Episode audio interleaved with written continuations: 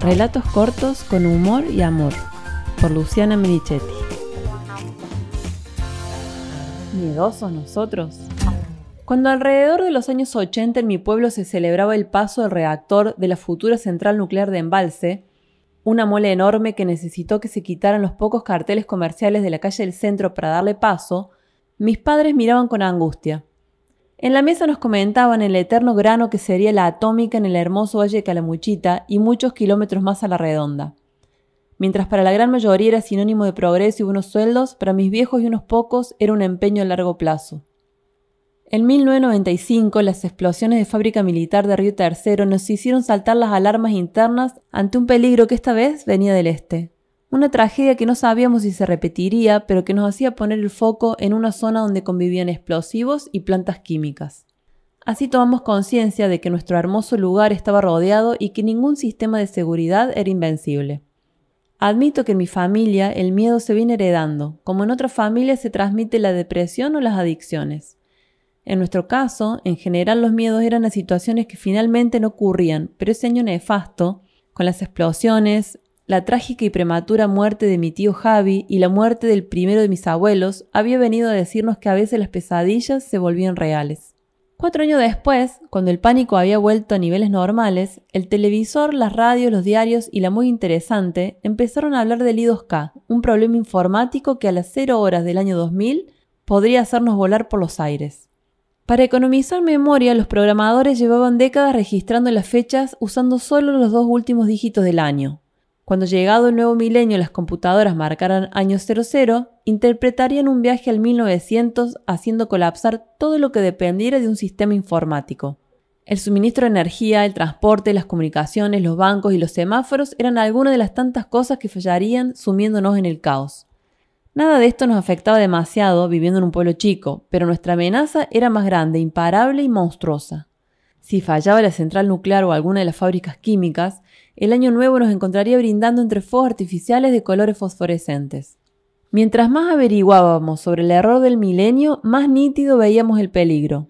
Entendíamos que el mundo se venía preparando para afrontar el problemita, pero ¿y si en la atómica de embalse el encargado de solucionarlo era Homero Simpson? Por la duda decidimos refugiarnos en un búnker, un hotel de las sierras de Córdoba lo suficientemente lejos y con una ruta a mano para alejarnos aún más en caso de accidente. Fuimos en dos autos, mis viejos, mis cuatro hermanas, dos cuñados y dos sobrinos pequeños. Llevamos linternas, frazadas, alimentos no perecederos, bidones con agua potable, botiquín de primeros auxilios y otros elementos. Nos habíamos distanciado de la zona roja, pero ¿estábamos a salvo del I2K? Entramos al hotel disimulando la carga y nos dispusimos a disfrutar juntos de lo que podrían ser las últimas horas de nuestras vidas. Por si no lo eran, y por si lo eran también, habíamos elegido un hotel pintoresco, con parque y pileta, que publicitaba una fiesta de fin de milenio con rica cena, show de fuegos artificiales y un gran fogón para quemar lo que queríamos dejar atrás.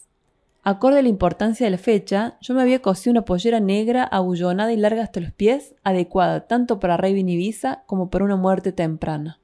Nos bañamos, nos emperifollamos y a la hora de la cena nos sentamos todos en el restaurante del hotel. La comida resultó decepcionante, pero mucho no nos importó porque a duras penas podíamos tragarla de los nervios. Mi mamá debajo de la silla tenía listas linterna y agua y había entregado el mismo kit a mis cuñados. Media hora antes del fin salimos todos al patio a quemar lo negativo, como si se pudiera quemar el miedo. Era un muñeco enorme hecho de maderas y paja que ardió apocalípticamente mientras la gente le tiraba papelitos con sus miserias. Nosotros de la mano contábamos hacia atrás y apuesto a que mi mamá sufría por no haber salido con el agua por si una chispa descontrolada nos caía encima. Los mozos repartían copas en medio de los estruendosos fuegos artificiales, ajenos al pánico que sentíamos. Nosotros fingíamos que las lágrimas en los ojos y la dificultad para respirar eran producto del humo. Como es obvio, llegaron las doce y el mundo no se terminó. Nos llevó un buen rato quedarnos tranquilos, no por nosotros que ya habíamos sobrevivido, sino por nuestros familiares, amigos y vecinos que habían quedado en el pueblo, una vez convencidos de que la nuclear no había implosionado, la adrenalina bajó y quedamos agotados. Algunos caminamos hasta el centro en busca de un lugar para festejar y lucir mi pollera, pero solo encontramos un bar de borrachos melancólicos y solitarios. Volvimos al hotel y nos juntamos los once en las reposeras de la pileta. Tapados con las mantas nos quedamos mirando el cielo en silencio. Nos sentíamos cansados y engañados. Estábamos vivos, pero nos habíamos perdido la fiesta.